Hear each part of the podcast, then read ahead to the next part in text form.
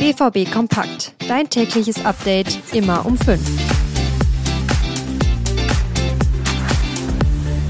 Eine erfolgreiche Vorbereitung liegt hinter dem BVB. Jetzt geht der Verein in die zweite volle Saison mit Trainer Edin Terzic. Clubboss Hans-Joachim Watzke hat Terzic jetzt besonders stark sein Vertrauen ausgesprochen. Was er gesagt hat, erfahrt ihr gleich.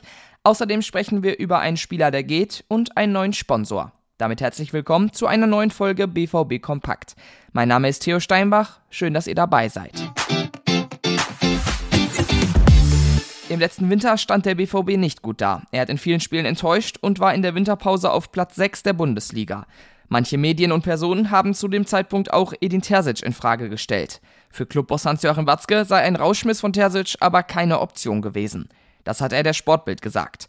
Und danach wurden die Leistungen ja auch deutlich besser. In dem Interview hat Watzke betont, wie gesetzt Terzic ist.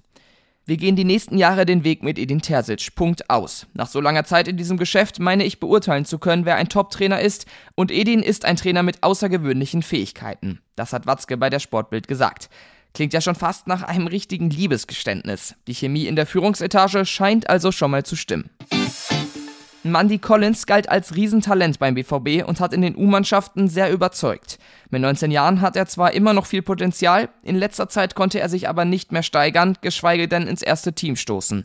Jetzt wechselt Collins zu Eintracht Frankfurt. Rund eine Million Euro bekommt der BVB für ihn. Kehl hat erklärt, Collins habe den klaren Wunsch gehabt zu wechseln.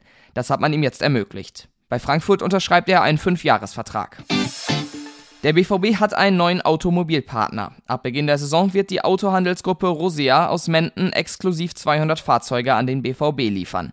Der Verein und das Unternehmen arbeiten schon lange zusammen, jetzt ist daraus diese Partnerschaft entstanden. Geschäftsführer Heinrich Rosea sagte dazu, wir freuen uns, dass wir unsere langjährige enge Geschäftsbeziehung mit dem BVB, einem der traditionsreichsten Fußballvereine in Deutschland, ausweiten und gemeinsam auf eine neue Ebene heben werden.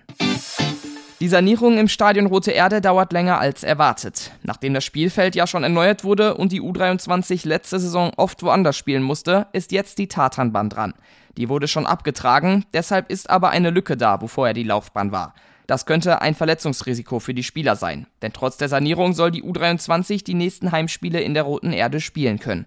Die Sanierung soll noch etwa drei Monate dauern. Und das war's für heute mit BVB Kompakt. Wenn ihr nochmal alle Infos nachlesen wollt, könnt ihr gerne auf unserer Internetseite vorbeischauen. Da habt ihr mit dem BVB Plus Abo immer alles parat. Und neben diesem Podcast hier haben die Ruhrnachrichten auch noch einige mehr. Stöbert doch da auch gerne mal durch das Podcast-Repertoire durch. Alle RN-Podcasts findet ihr auch auf unserer Homepage. Tschüss für heute und bis morgen.